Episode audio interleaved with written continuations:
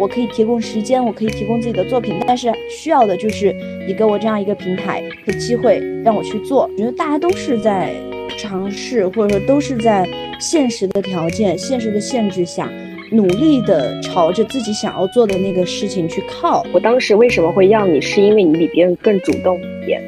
我觉得主动也是非常重要的。本科生都会进到这个校园去跟他去争论，说什么才是真的新闻？我们就只是在做宣传而已。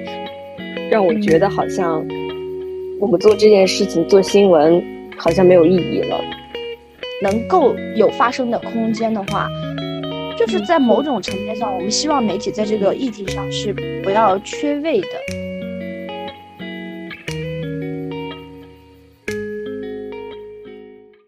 好像从大一，就是你回想起来，好像从。大学的时候，大一的时候，就好像有一种非常紧迫的感觉。就觉得现在谁像我那么神经？就是大一的时候就觉得啊，我寒假一定要找一个就是什么工作，我一定要赶紧体验职场。就我也不知道这个危机感从何而来。我觉得可能当时也是因为刚到了大一，还不是特别适应，也不知道自己该做什么，就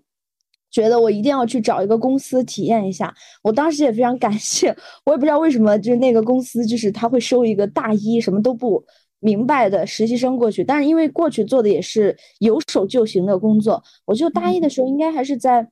呃，杭州的新榜的公司，就是当时纯粹是一个体验型的实习。我不知道，就可能大家都没有太听说过这个公司，因为这个公司现在据我所知，好像是已经因为疫情还是因为各种各样的原因，是已经没有做下去了。它是一个偏新媒体的一个公司嘛，然后去的时候其实就是写各种网文。对，当时呢，因为我还不知道做什么，我就说 OK，好，那我就直接去。当时应该是投了简历，去联系了那个组织的，就那个公司的 leader，应该是来来我们学校做一个类似于演讲吧。因为其实大家关注的话，在学校应该都会有很多类似于这样的演讲啊，然后你也可以直接接触到他们部门的负责人之类的，然后他也会很乐意去你去加一个联系方式什么的。然后加了之后呢，你也可以就。自己介绍一下自己呀，说一下我现在可以做什么，你们需要什么？如果需要的话，我就可以过去帮你工作什么的。所以大一的时候，我当时就是联系的。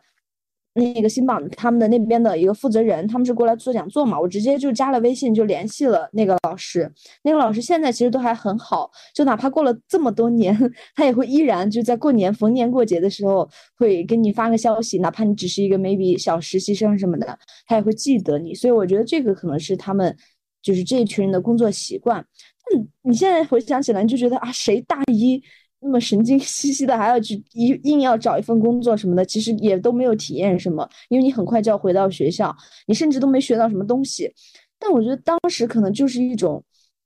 工作和学习，可能是因为你在学校的这个专业上，你大一的时候还对自己的专业课比较迷茫，所以你需要去了解一下市场，可能或者说了解一下整个职场它需要的是什么样的人，所以当时就有去做这样的。职业，那么后来呢？我我是一个就是还蛮喜欢做事儿，就是就可能大家会觉得是有点有点行动派，就是大学的时候是一个非常非常行动派的人，就大家会觉得说你好像还蛮有精力去做很多事情。但我觉得这个也是目前大家大学生的一个常态，对不对？就好像我我看到很多身边的人都会就是希望自己不闲下来，然后就不断的去找实习，不断的，我觉得这也是大家可能会觉得说。就是卷吧，但我觉得卷也分不同的类型嘛。一方面的卷，可能就是会觉得，哎，我是真的喜欢做这件事情，或者说我是真的好奇，那你可能会不断的去找新的工作，找新的活动。我记得当时我还在杭州的一个 LGBT 的志愿团体去做那种志愿者和主持人嘛，当时就觉得很很有趣。当然，当时也是觉得对于自己一个生生活体验的向往。当时我还不太确定，你知道学艺术的，可能大家就会觉得没有对性对找对象没有太强的 性别限制啊，这是可以说的吗？感觉好像有点可以说，可以有点刻板印象，不可以 呀？没有，当时就是我觉得对于自己来说，就是我觉得就也会有点觉得没有什么限制。那我我想去接触性少数群体，或者说我我都不知道我自己是不是会喜欢另外的，对吧？我可以，我可能喜欢女生，可能喜欢男生，那我就去接触一下喽。那我就想丰富自己这方面的经历啦，对吧？那我就去花时间，当然应该是也是花了一年，其实也不也是断断续续吧，会去做很多支持的活动，然后你就会发现杭州本土其实会有很多民间的类似于这样的性少数群体的组织，然后你有的时候跟他们一起。生活，呃，跟他们一起工作啊，周末的时候出来聚餐，举办志愿活动，然后举办各种亲友会，类似于把同志的父母可能请到线下空间，然后让他们沟通，或者说让打通他们之间的这样的一种隔阂等等。就这个是我在传统的实习方面觉得本科时间做的还蛮有趣的事。这个事情其实我觉得也是需要大家去信息检索一下的。就是我觉得首先你一定要有一个非常强烈的欲望。就觉得我要做这件事情，我要和这群人建立连接。那么现在大家都有互联网，其实这个很简单，你哪怕是找到他的官网，找到他的公众公众公众号，找到他的联系方式，你直接打一个电话。这个电话呢，当然也是需要你去思考。就像刚才晋南说，你哪怕去要个推荐信，你都得列一下你怎么样去跟人家沟通，你怎么样去介绍自己，然后你怎么样去。加入他们的组织等等，创造这个联系，我觉得这个是非常非常正常，就是大家可以学起来的一个工作。就不要会觉得说，好像我找不到信息，我找不到我想要去做的事儿的这个途径。因为其实互联网现在还蛮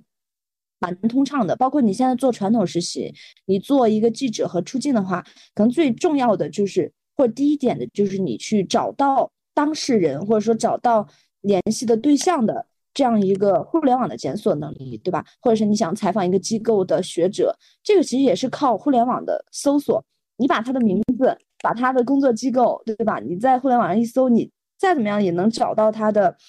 呃，一个邮箱、一个电话，或者说找到熟人、认识他的人等等。我觉得这个是可能大家需要，尤其是学新闻传播学需要掌握的一个，呃，一个一个一个小技巧吧。那我再分享一个，因为说到这儿了，我就想起在我们工作当中会会有一个就找采访对象的，就你会觉得变态到什么程度？比方说今天在四川的这个小镇，就大家从来都没听过也没去过的小镇发生了地震，那如果是你的话，你会怎么样？第一时间觉得我要找到这个地方的当事人，就你们会觉得怎么样去找到？你也完全不认识当地的这些人，就去现场，去现场吗？那如果没有办法去现场？上网，对对，我会觉得上网，那怎么样？IP 地址，IP 地址，对，但 IP 地址它很大，就是就是我会觉得说，怎么样去利用互联网去建立，就是这种人与人之间的联系。当时我的的同事就他可能会跟我说，哎，那你你你这样，你把美团就那个定位，对，定位到他们那个小镇，然后或者说定位到他们那个县城，你看一下他们县城有哪些店。比如说有一些日用品店啊，有那些，然后你再挨个打他们的联系电话，他们都有联系电话。你然后你说明来意，你是某某方面的记者，或者你是怎么怎怎么样的工作人员，你想要了解这边的情况，或者说拜托他能不能出去帮忙拍点现场的视频和素材。这个是因为之前不是疫情吗？我们没有办法快速的到达现场，所以你就可能通过这样的方式。所以我就觉得从这个方向，你就会反映得出，因为我们现在互联网的。方面，你要去找实习，你连当事人你都可以通过美团 找到。你一份实习，你怎么怎么没有办法找到他的负责人吗？或者说你没有办法找找到他的领导，或者没有办法找到他的联系方式？我觉得只要你想去做这件事情，然后你可能有一定的准备，你知道你自己能为他们做什么事情，你哪怕只是当面跟他聊一聊。约他出来喝杯咖啡，我觉得这个其实都能为自己创造很多实习的机会。然后后面的话，我觉得这是可能也是因为你刚才感染说，可能要跟可能新入大学生的这些呃学弟学妹们聊，我觉得这个其实还蛮蛮蛮需要调整这个思维方式的。嗯，然后还有就是我想想，其他的实习工作的话，我可能做的也还都是跟传统媒体相关。然后我记得当时印象非常深刻的一段求职的经历，就是我现在的这个实习，因为我现在应该也是会在上海的某个新闻机构留下来做嘛。然后我当时找到这份实习，是因为我看到，就像刚才金南提到说，我们新传有很多这种公众号，有巨多的这种公众号，他每天会发布各种各样实习生的信息，对不对？我当时其实看到他招聘正职，就是社招的，相当于社招的一个信息。我看到了之后，我觉得我跟他的这个岗位的需求非常匹配，我觉得这个工作就非我不可，也不能这么说。我就觉得我就该做这件事儿，我觉得我能做这件事儿。然后刚好也是在当时是在这个媒体的另外一个部门做。远程实习生的工作，其实大家可能也都知道，远程实习生你没有办法跟你的部门的其他老师有什么正面的来往，他们也不需要你跟他们有什么来往，你只需要帮他们做实习生的 dirty work，这是这是最简单的工作，你把它线上做了交给他就好，所以你不需要跟他有什么面对面的交流。然后，但是但是呢？你也会跟他，哪怕有个微信嘛，对不对？你跟他不是很熟，但你有个微信啊。然后你当时，我当时看到另外一个部门，就我现在在的这个部门，他招聘正职的通告之后，虽然当时我应该还是去年嘛，我可能还有大半年才毕业，但我觉得这个工作就是我想找的，而且我觉得我肯定能做好它。然后我就把这个通告发给了我当时带的那个部门的老师，我说能不能帮我推荐一下，然后。然后那个小姐，那个老师就很友善的说：“哦，OK 啊，当然可以啊，我把他们部门的负责人的微信推给你，然后你去跟他聊吧。”然后他就推给我之后呢，但是这个也有一个前提啊，就是你在做之前这份工作的时候，你一定不能留下一个很差的印象，要不然的话，那位老师估计也会有顾虑吧，就是把你，因为他是一个中间人，他要把你推荐给另外一个人，对吧？如果你在工作态度和能力上出现较大的短板的话，我觉得也会给他造成困扰，所以尽量。把上一份工作做的也还不错吧，勉强吧，能能拿得出去，能把你这个人拿出去，对吧？然后他就把我推荐给了另外一个老师。然后比如说到这儿，我觉得也很想提醒大家的是，就是如果你真的很想要这份工作的话，那一定要主动的去找和主动的去要求和等，因为那个你知道他是招正职，对不对？他需要一个你已经有工作经验的。出境的记者，或者说你已经有一定积累的记者，马上来接手这份工作。但我当时只是一个在校的学生，虽然他可能觉得你的简历也还 OK，但是他他还是会觉得你只是一个学生，我没有办法帮你办入职。最简单的，你连差都出不了，对吧？你做的是出境，你要去现场，但你只是一个学生的身份，你没有办法去现场。那他这个工作，其实从硬性条件上来说，你是不具备的。那当时呢，我想的方法就是，就是我会跟。那个老师去聊，我说，首先如果正职不行的话，那能不能让我过来做实习生？然后我就跟他说，我现在有的条件我可以全职，我给他我之前的这些工作的内容，然后我给你看一下，我大概是一个什么样的风格，我能做什么样的事儿。然后我看了他们之前做的这个栏目的，几乎是所有的，就比如说你是做出镜嘛，我就看他们之前的这个主播他的风格，然后他的短板，然后我就看了一下，我就觉得。我把这些工作做好之后，我能够跟你去聊，对吧？我我我虽然只是一个学生，但是我能够在接下来的这么长一段时间为你做哪些事情，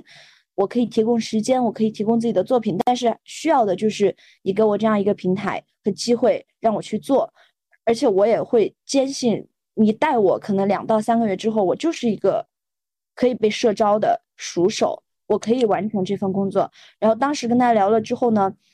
嗯。那个老那个负责人的老师，他其实就说，他觉得他招人是挺看缘分的，所以很多时候他觉得我当时那么主动的去找到他，那么主动的把他约到线下来喝咖啡，去跟他介绍自己，他觉得这个其实就是缘分，就他可能比较玄学吧，他觉得是你主动的建立了和他的缘分，所以他也会格外想要去带你这个小朋友一点。我觉得这个是我找实习，包括找工作。我觉得大家可能到毕业的时候想要去找一份工作，当然啊，就是做新闻传播，你可能是校招很重要，但是校招大家都知道，它要不断的经过无数道筛选。你如果走互联网的话，你要经过七八轮，你要先从什么建立联系，你要笔试、面试、AI，你要跟逐渐的去建立联系。但是如果你在这个公公司或者机构的内部有。就是内推或者说认识他的这个过程，你能更快的跟他建立联系，你能更快的向他去介绍你是一个什么样的人，那其实这个找工作是更有效率的，而且我觉得最主要还是心里想要去做这个工作，想要去向这个对想要去拿下这份工作吧。很多时候可能很多困难你就觉得 OK 了。没问题了，那很多可能大家现在还在觉得有点焦虑啊，说自己找不到实习，或者说投了实习没有回音，那没有关系啊，你投了实习没有回音的话，你再看看能不能 找到这个部门老师的电话，你打过去骚扰 他一下。对，就是只要你想做的话，我觉得是没有什么事，就是会让你觉得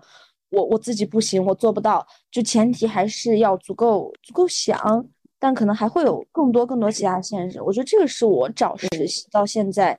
我能总结出来的一个方法论吧。但是这个也也不一定是适合所有人，那可能还会有很多同学校招过得很顺利，对吧？就不一定要走社招内推的。但我觉得就是这个是还还可以可以借鉴一下脚下的。嗯，我这个分享也很棒，就是很有很有借鉴意义。就是首先你要有很强的驱动力，你你是真的想做这件事情，然后既然你就想做了，那就主动去争取，就去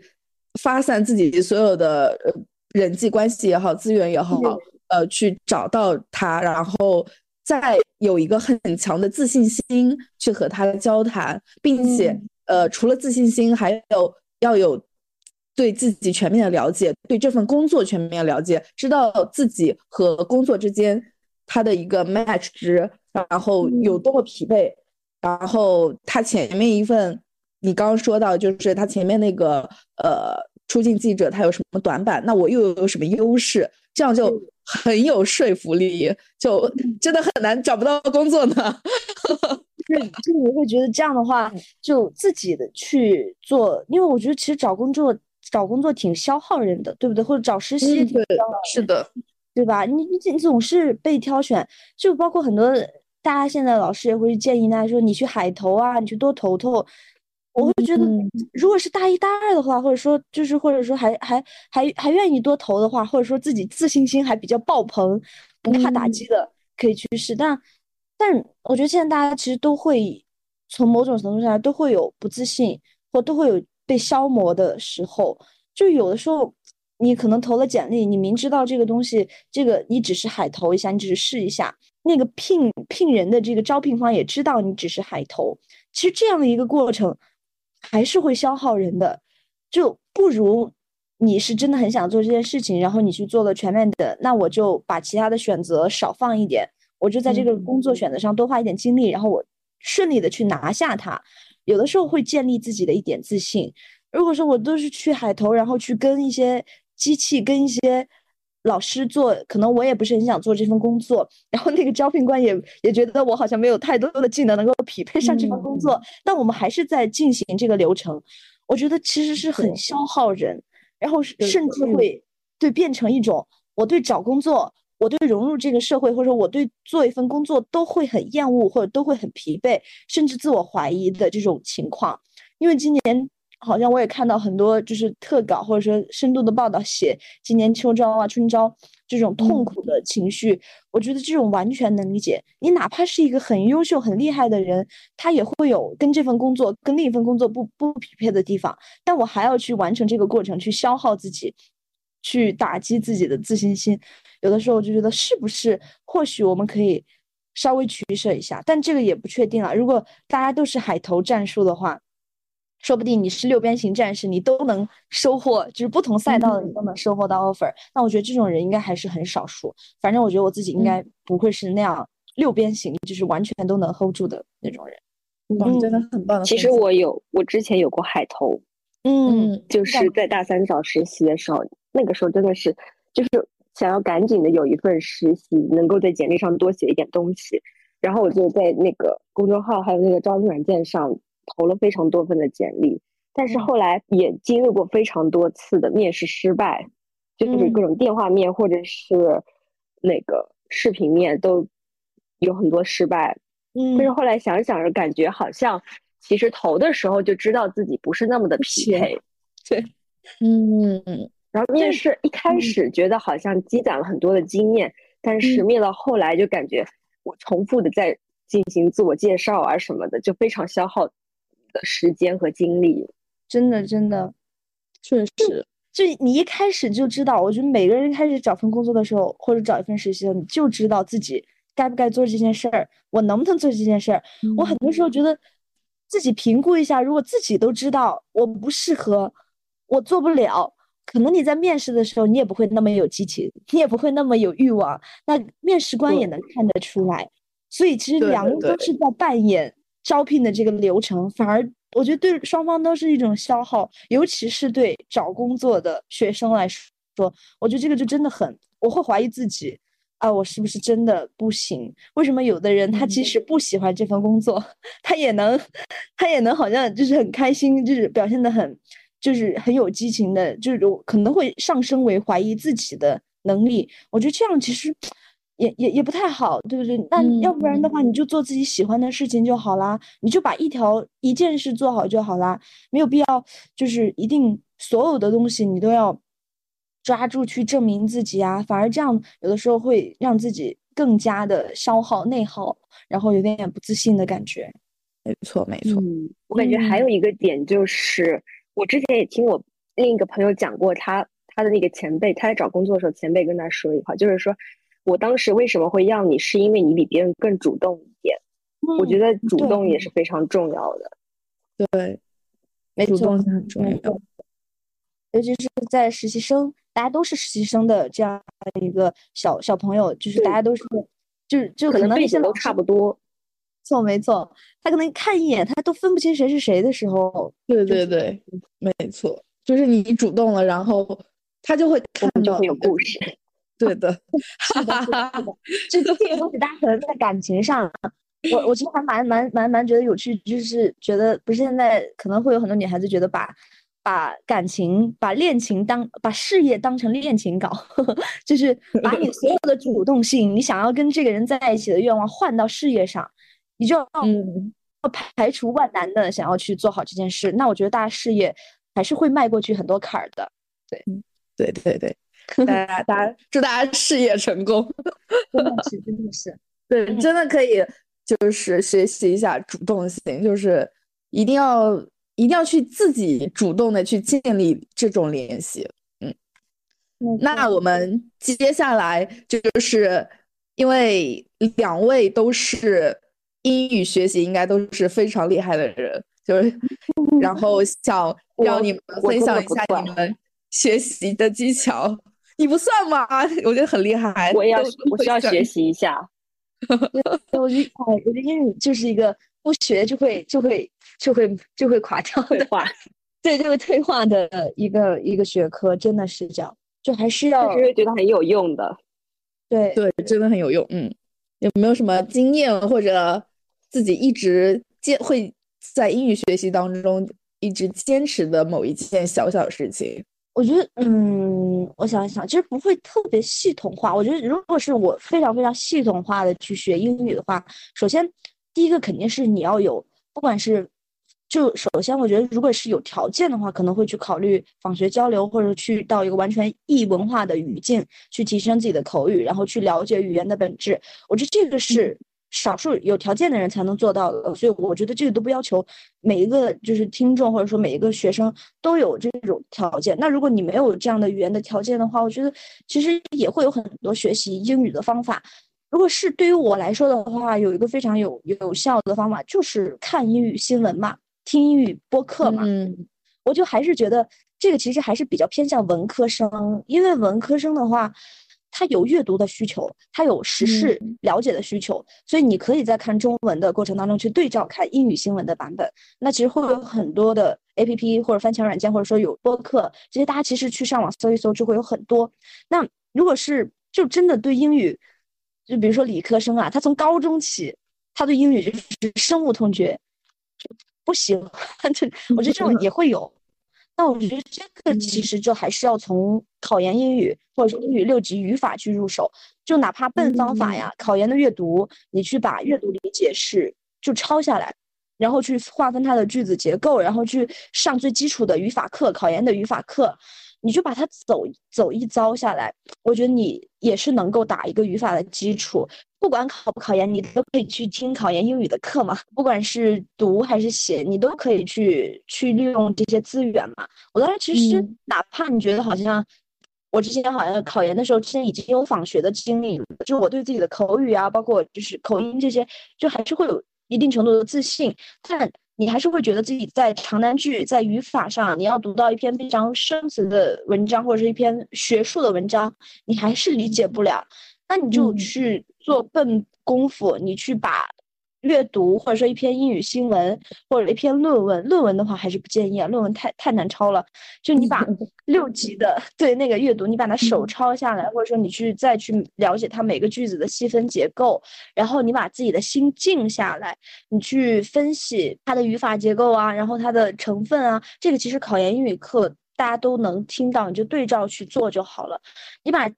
这个过程重复，可能比如说。过去这几年的这些真题都过了之后，我觉得你的英语的这个语法的长难句的阅读水平就一定会有质的提升。反正对于我自己是这样，然后口语的这方面还是要有语言的环境，对不对？或者说你如果没有的话，那就去创造吧。而且我不认为语音和口音这个东西是改不掉的，就是因为我完全理解有很多。同学，他就是可能在高中，我在初中、高中的时候，大家都其实没有一个很好的英语的教育的环境。可能我们所在的这个小城市，他的英语老师他就不是像成都七中，不是像人大附中一样有那么好的老师，他可以跟你口语的去联系。我们没有一个双语的这个环境，但我不认为这是改不掉的。只要你在就大学四年，或者说只要你去去建立，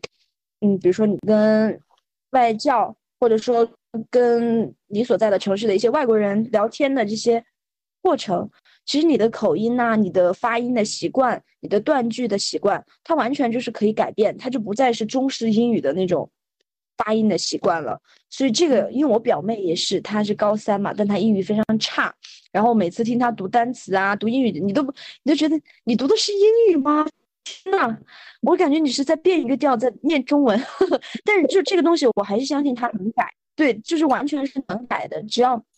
你慢慢的去去创造自己的语言环境，就不要觉得英语好像是我的一个短板，好像我我我没有办法，我没有办法自信的说英语的口语，我没有办法去，我觉得我的口音很很丢脸，是有点偏中式。我觉得就是不要有这种想法，其实只要你想去改的话，口音这些东西完全就能改，而且口音也不是那么重要的，就这是我自己的感受。嗯嗯。我在这方面似乎没有很多的发言权，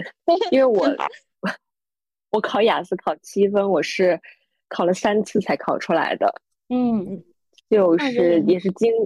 中间经历了非常多的坎坷。应试方面还是做了很多的那个，就是练习 题，然后平常会看一些就是英文的文章、论文啊什么的。嗯，就是强迫自己有一样有这样的一个语言的环境，然后去练语感。因为我觉得雅思真的还是一个蛮神奇的考试的，考试的语种和方向。就我觉得它真的是要百经磨难，就是各种逆境千险。有的人需要百经 百经磨难，有的人不需要。真的，嗯，这个考试蛮有用的，虽然它很贵。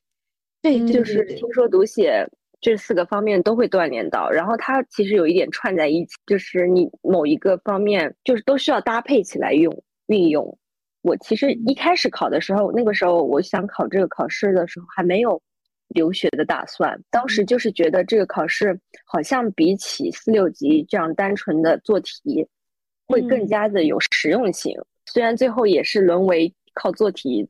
做了很多 题做出来的成绩。那口语呢？口语应该是还是要交流的吧？其实我的口语不是非常好。对我来说，自己练习口语还是你真实的有交流会更加的自然一点。就是有些软，不是英文练习英文的软件嘛，你可以呃随机匹配那个母英语母语者，然后跟他们去聊天，这样子我觉得是挺有效果的。你在跟他们交流的过程当中，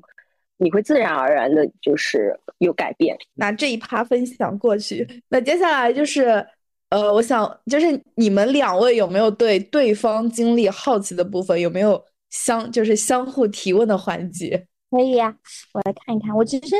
嗯，还蛮好奇，就是因为我知道，其实很多，包括我看金南的简历，就是好像大部分的新闻从业的或者是新闻专业的学生嘛，还是会在学习的过程当中觉得这个这个专业或者说这个行业他没有办法做下去，就觉得，嗯，很多是一开始是很热爱的，但是学了四年或学了很多年之后，他觉得这个行业让我很失望。我其实还会好奇，说如果金南你不想做新闻的话，它最让你失望的点在哪里？这个其实我当时我在准备问题的时候也有想要问你来着，因为我感觉好像包括我身边的很多同学，我们都是其实到现在为止也是对新闻这个东西这个专业是仍然是保持热情，然后我也没有后悔过说我大学学了新闻这个事情，但是可能。之后从业就不会去往这个方向去做，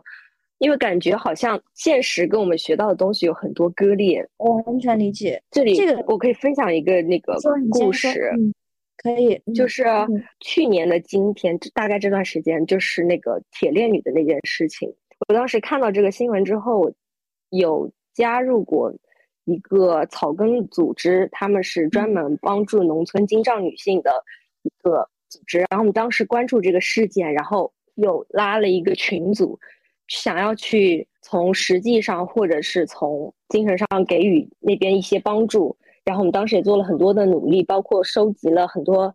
过往的一些拐卖的报道啊什么的，再加上会也有人到当地去探访那边。当时是受到了很多的阻碍，然后有很多呃成员在过程当中有被封号，被叫过去喝茶呀什么这种。很大的风险。其实我是最后没有进一步深入的跟进下去，但我知道有一些人还在坚持的做这件事情。那段时间我其实好像就是在过年，嗯，大年初几的样子，嗯，好像是的，是那段时间。对，就是过年的时候过得非常的压抑，每天晚上就是看到各种谁又被封了怎么样的新闻，我就觉得好像很没有希望的感觉。也是从那个之后。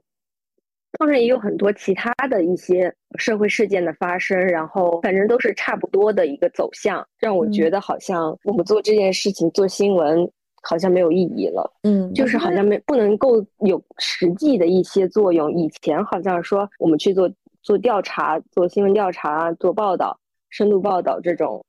真实的对这个社会事件的发生能够有起到一些作用，但是现在好像更多的。大家都说新闻没有，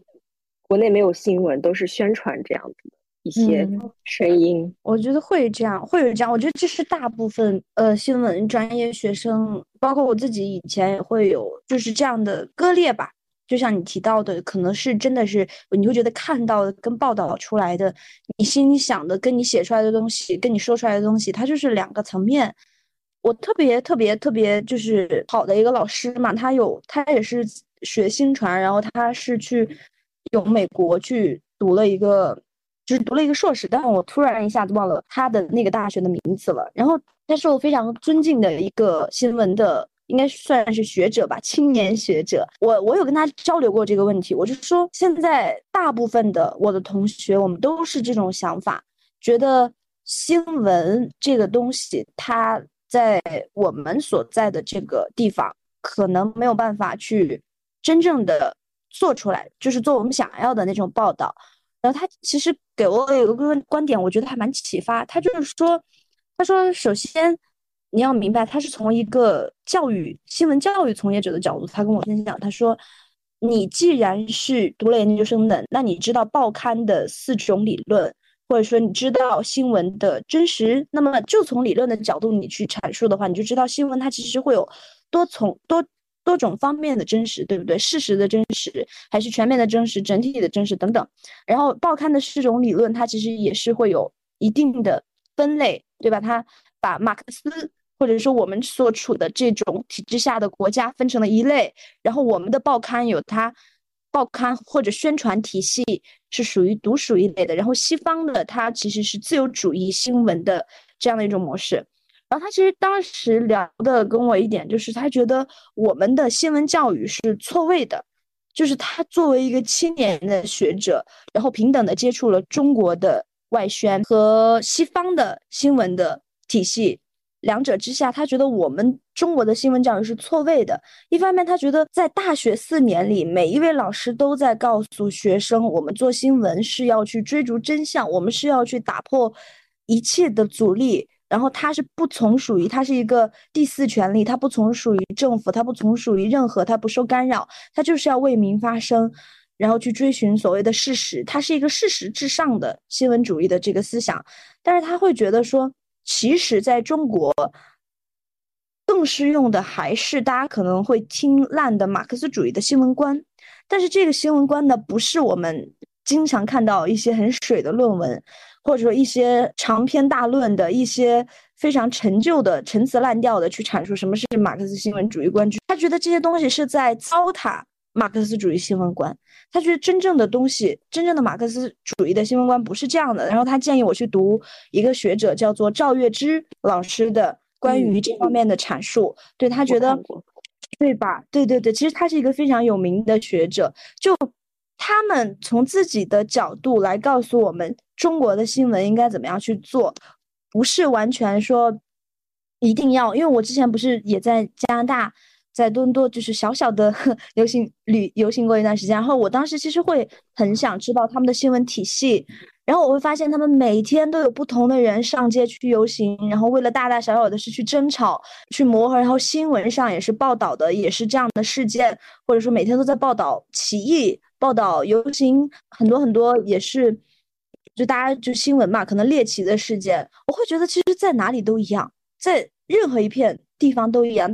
就如果说我们现在可能是学生，我们的对新闻的理解，或者说我们对于怎么样去做新闻的理解，还只是从我们本科的教育去出发，所以到现实的过程当中就会有一些割裂。但如果说，我们对于新闻观的这个想法会有变动的话，他会觉得你自己心里这一关，你首先能过。我觉得这个就会有一个很神奇的地域的区别，因为我所在的这个媒体嘛，它是在上海，然后他做媒体的理念其实是会更偏向西方一点，会更偏向我所在的这个媒体，就是我也不说他名字，但是就是跟在北京的央媒的那个路数是完全不一样的。就我所在的媒体，它会更偏向。传统西方，然后包括我所在的这个学校，我们当时的这个老师他就跟我分享，他说，在你所在的这个学校之前的本科生培养出来最优秀的那一批本科生，他们的就职选择是去南华早报，类似于像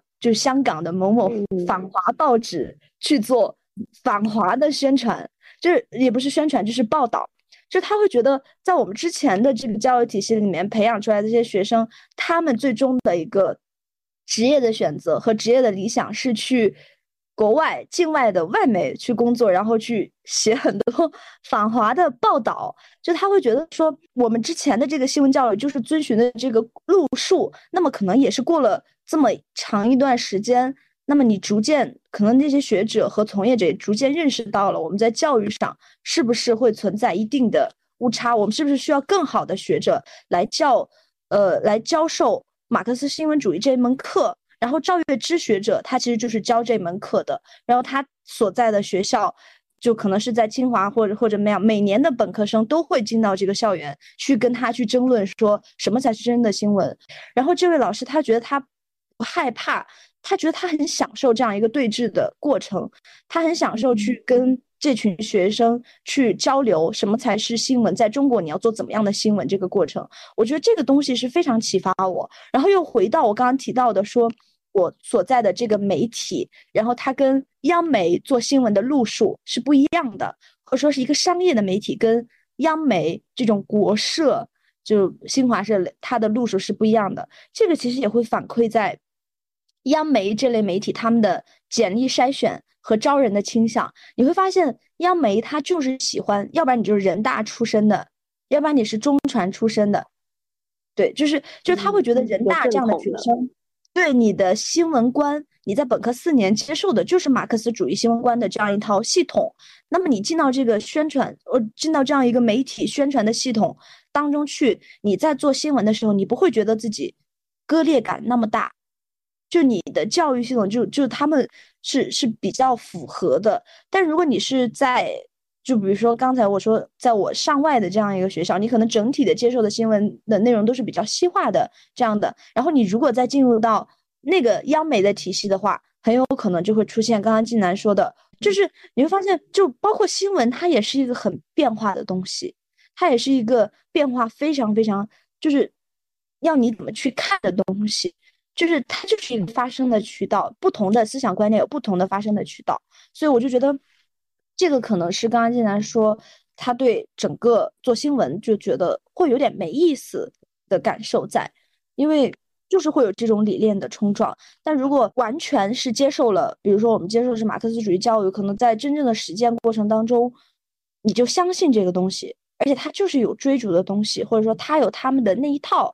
我觉得那那也是完全能接受的，我甚至也还会很佩服。我觉得你其实也是在做我们这个现实环境下他能做的新闻，并且你也是把这个社会朝你想要的方方向去努力。我就觉得这个就是真的是选择的问题。如果我选择了这个行业的话，那说明我内心是认同这种方式的。包括我也提到，我之前可能在国外的时候，我是真的会有一种想象，或者说对于国外的媒体的工作的机制，对于他们的生活方式，对于他们的价值观破碎的这样一个过程。我觉得我自己是有经历这样一个过程的。我也有经历，好像是因为我们当时都租住那种住家嘛，就是 homestay family，就是他们会。你也会直接就会发现，哎，为什么他们的这些住家的这些，哪怕是土耳其，或者说都是像其他国家的人，他们对于与我们有那么大的一些偏见，或者说有他们只相信他们的那一套，他们的那一套所谓自由主义的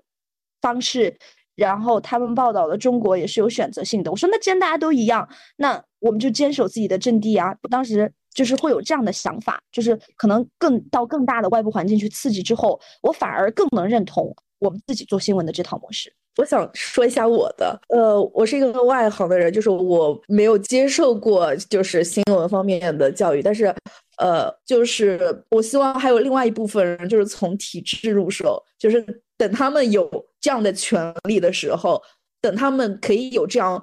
发生机会的时候，就是要去做这件事情，要去把我们的体制更加完善，这样我们的新闻。呃，我们的媒体人才会发展的更好。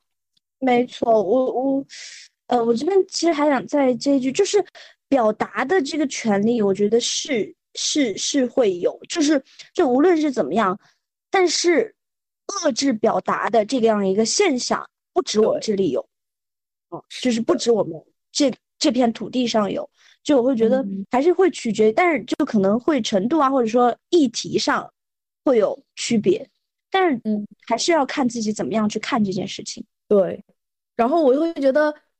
如果我们只能就是在这个圈圈里发生，或者在这个圈圈里做游戏的话，那就在这个圈圈里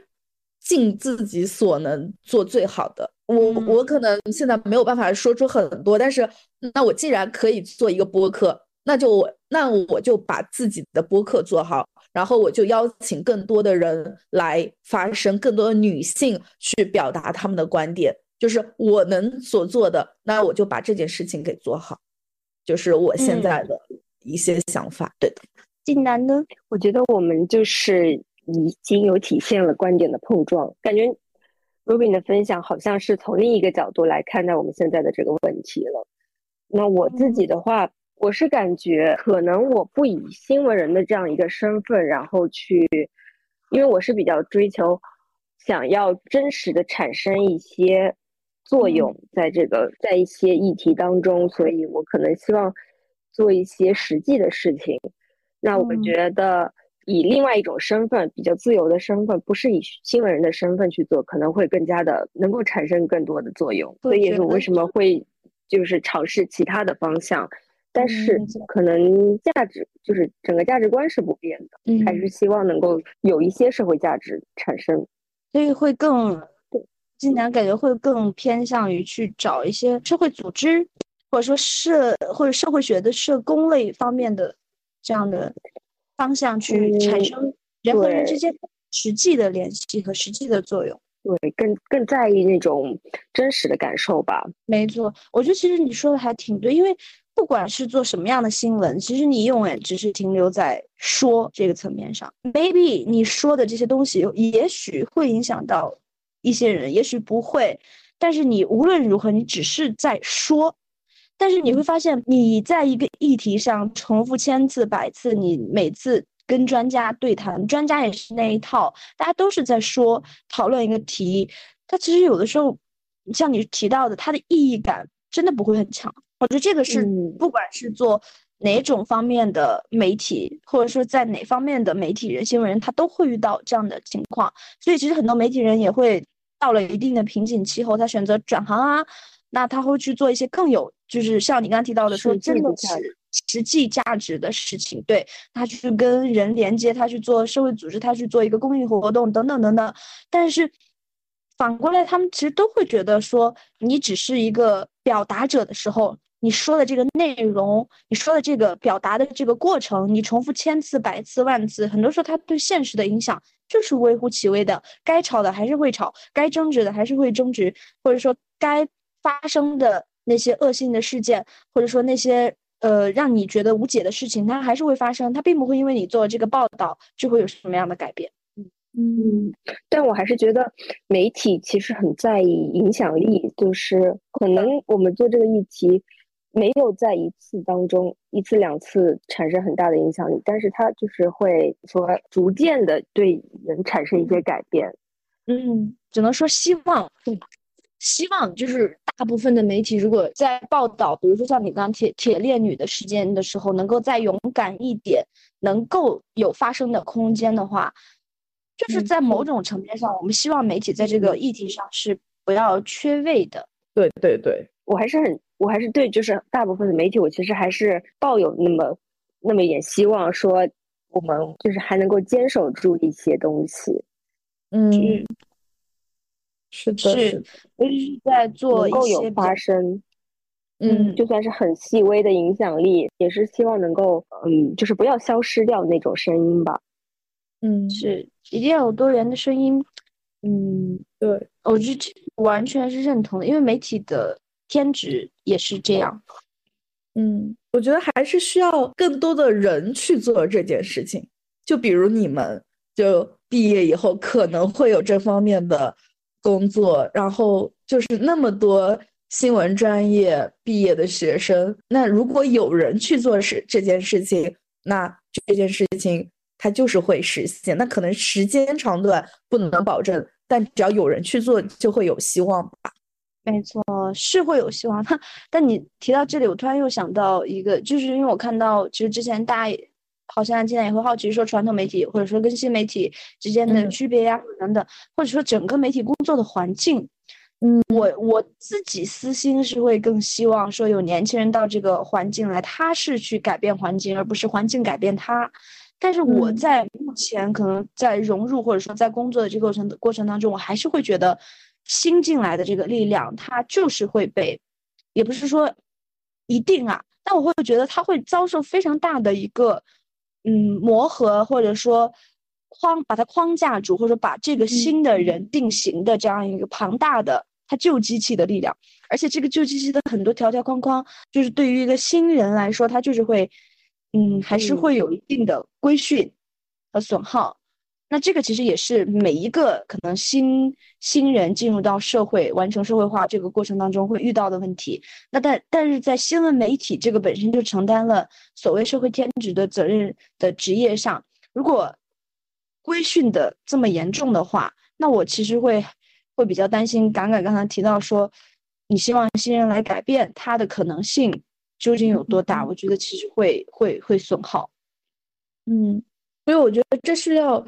时间的沉淀，就是可能这一部分人或者这一代人，他能改变的是一点点，然后接下来人再改变一点点，就可能真的需要很漫长的时间。没错，但我也不知道大家会会不会对自己的职场啊，或者说工作的环境也会有很多觉得觉得难受、觉得不舒服、觉得觉得想吐槽的地方。但我觉得这个。嗯，也不知道你们的工作环境会不会有这样的问题，但我会觉得，其实我在适应的过程当中，我会有这样的一些疑惑。我们其实也可以，我不知道在今天的主题当中是符合这个主题，还是说 maybe 我们以后可以会会继续在就那些议题、职场方面的话题再聊一聊。可以聊啊，可以聊，没有问题吗？可以聊，就是在对在比如说在传统媒体或者说新媒体工作当中，你也会觉得。在工作当中有很多很奇怪的地方。我其实我我其实还蛮想分享一个小点，就是我现在所在的这个媒体，它其实前身是传统媒体，对，嗯，然后它是相当于是大改革，转到新媒体，转到新媒体，对，而且是大刀阔斧、没有后路的改革。我感觉大部分的传统媒体好像都在往新媒体或者融媒体的方向转型。刚才感染说很多传统媒体都在做这方面的尝试，但是我觉得大部分大家都看到的，其实就是在，还是像我刚刚说那句话，就是其实是在骗自己嘛，然后也是在骗，可能很多甲方、很多政府，就是就是他其实做出来的东西只是所谓的，嗯，形式可能稍微多样了一点，但是内容呢还是那套，对吧？就是没有什么可看性。那其实我我我现在在的工作的这个媒体，它其实是。相当于说是大刀阔斧嘛，没有后路的，它是完全取消，呃，纸质，就是纯粹作为一个网络媒体存在。然后它其实改革改的也挺好的，但你在这样一个媒体当中，你还是会存在各种各样的就是困难点。就首先你不清楚这样一个改革的媒体它的定位是什么，你在这里你会发现有一批有一批同事，他可能还是按照之前的习惯把它叫单位。把它叫一个事业单位，那大家都知道，在一个事业单位里面，最重要的很多时候不是你做出的东西有多好，不是你的业务有多好，而是你能不能把人情世故、人情关系处理好，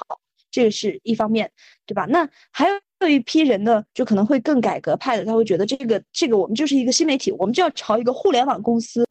扁平化的管理的方向去去发力，我们希望是那样的，然后我们做出来的新闻作品也是希望。最简单的，你哪怕是个实习生，或者说你哪怕只是一个新新人、新入职的员工，你的话语权是完全是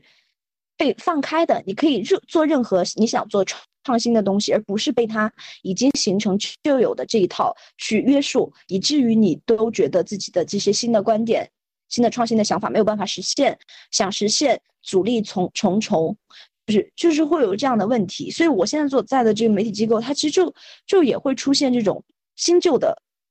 不管是在定位上还是在认同上就有问题。我觉得这也是这种媒体普遍的一种，我觉得有点像顽疾吧，因为这个也是他们一直在聊说，如果想要在这个媒体当中集体做一个事儿，比如说我想做一个在这个机当中做一个融媒的品牌，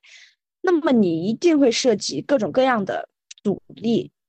这个就不是，嗯，但我不太清楚是不是在互联网公司的话，可能如果哪怕只是一个新人想要去提议做一件事情，那他也是，呃，会有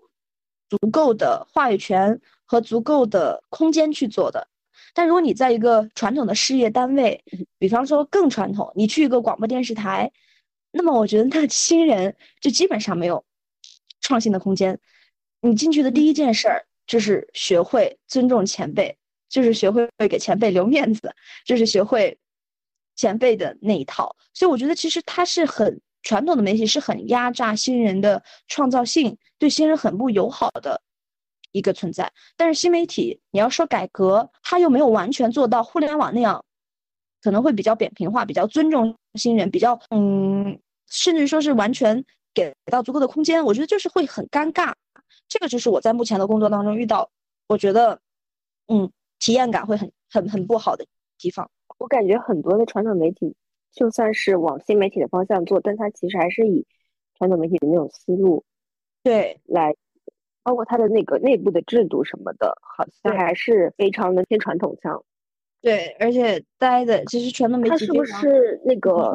就是发稿之类的会需要经过一层一层的审核？这样，这个审核的话，我觉得都还。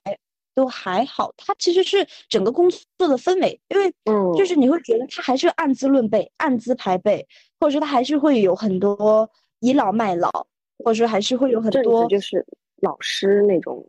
感觉，对，或者他就是呃，对，教你做人，就是会会，比如说你在，嗯，在互联网公司，我其实之前体会到的就是，哪怕是你的 mentor，他其实也是会，嗯，不会过于的好为人师，对，比较扁。平的感觉，对，比较扁平的感觉，沟通起来你会觉得啊，我跟你是平等的，但是你在一个哪怕是比较新媒体化的媒体工作。你还是会觉得，嗯，在这里的工作环境好像我是新人，我就天生的要比老员工更低一等，我就一定要就是，哪怕是可能我有新的想法，或者说哪怕可能我积累个几年，我可能会比你做的更好，但是我还是就是在工作的话语权和空间上，我能做的事上是非常有限的，而且。你要完全适应他的一个模式，我觉得这个是我没有办法接受的，因为我会觉得，拜托，现在是两千年了耶，就是就是，我觉得对于新人而言，年轻人有更多话语权，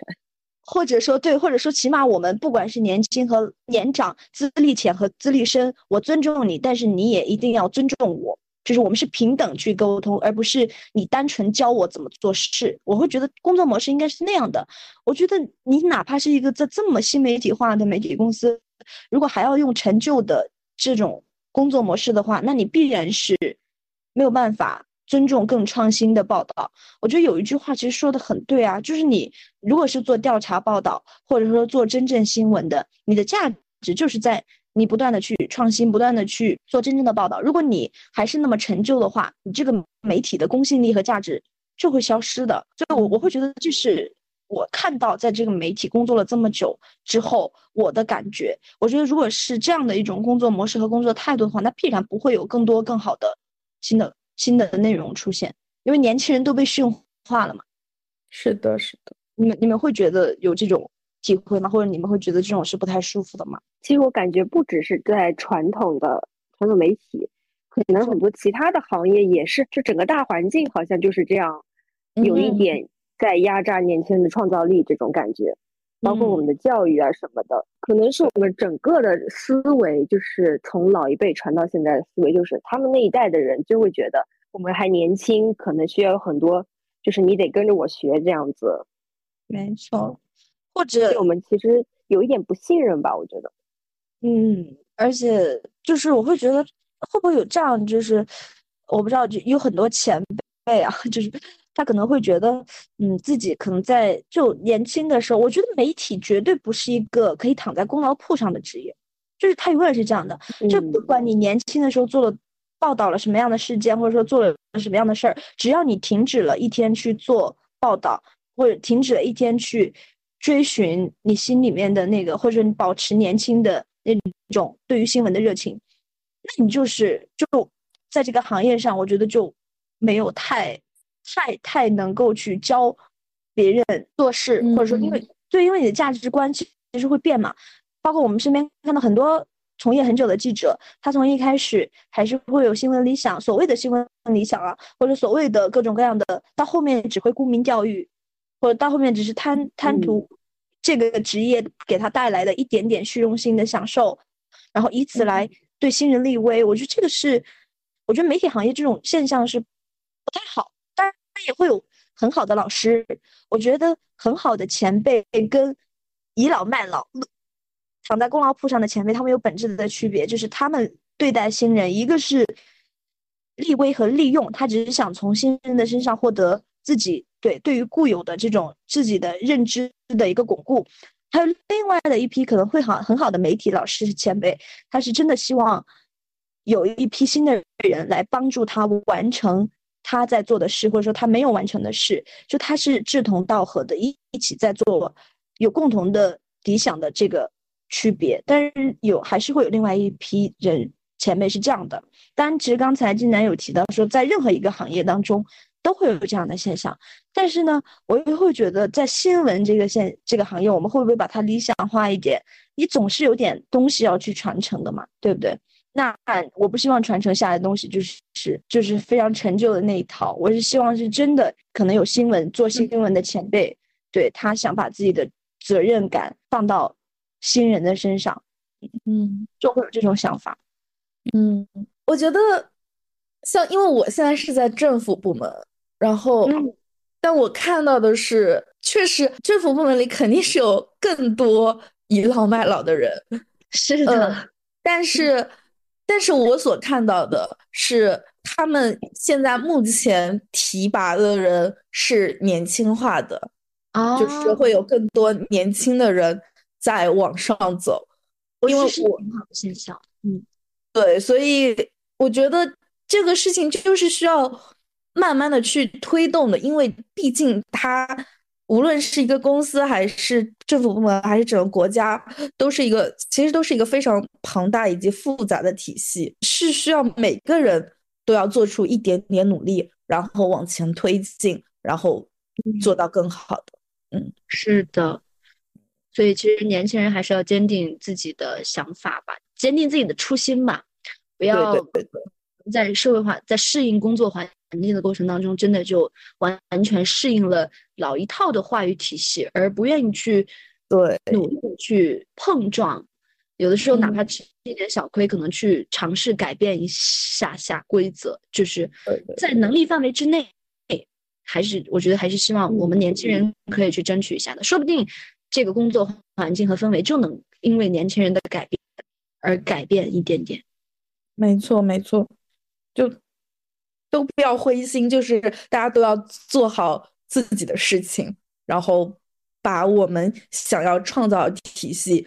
把它建立起来，哪怕我们只是做了一点点、一点点的努力。嗯，是的，我觉得这个还蛮重要。嗯嗯，那最后的话想说，因为我们可能录制要尾声了，然后想你们有没有想对未来选择新闻与传播这个专业或者？刚开始读这个专业的人想说的话嘛，或者一个小小的建议也可以。建议就是不要大家不要盲目的去选择新传。嗯，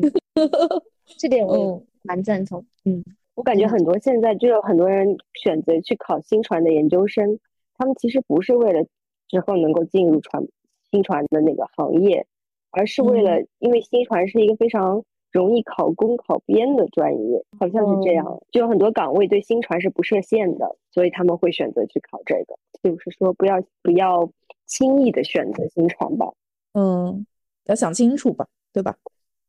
但是我真的喜欢，我觉得还是鼓励大家学。嗯，我也觉得，其实我我我我其实特别能能理解那种好像觉得自己天生就应该做新闻的。那一类同学的感受，就是我我还特别能理解，因为我不知道大家可能会会我我是有一点这种 有点神经质的想法，就是你会觉得，呃，有一些人嘛，他来到这个世界上，或者说他来到这个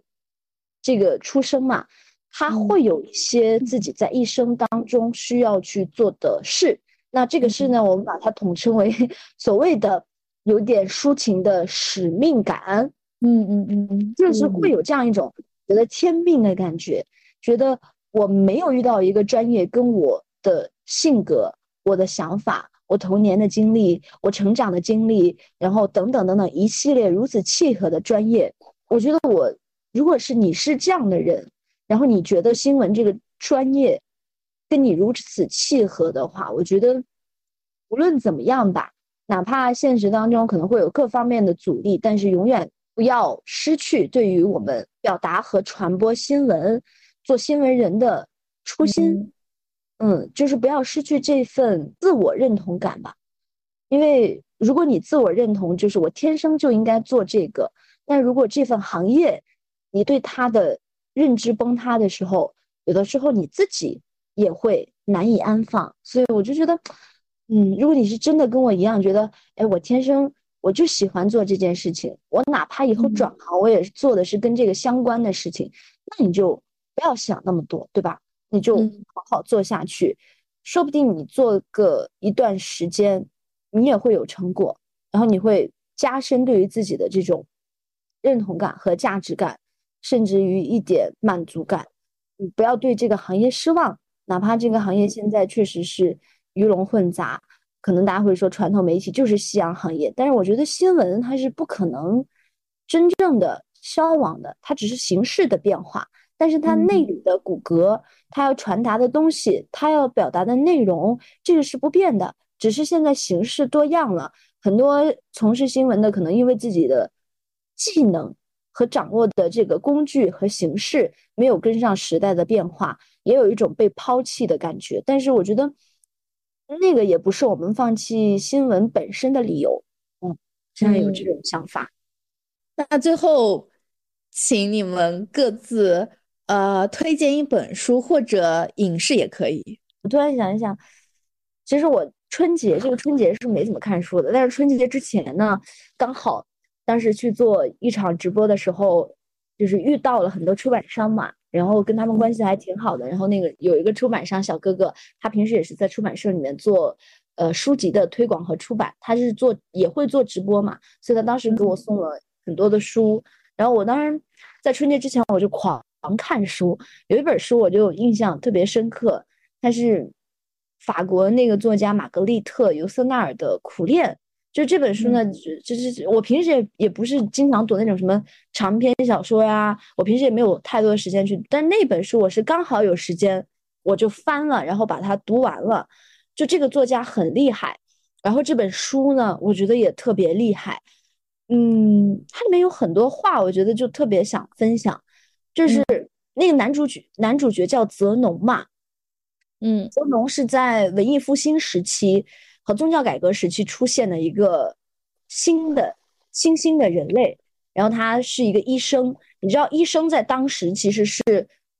非常非法的，或者说非常一个像异教徒一样的存在。所以他这一生其实是在追寻他自己心里认定的。那套道理，他不相信神是在教堂里，他相信神是在我们每一个人内部流淌的这个骨骼和血液和心脏和大脑之中，他相信外科手术的那一套科学，而不相信宗教的那一个神。所以他自己的那一生其实是很苛、很坎坷，然后其实是经历了很多很多的、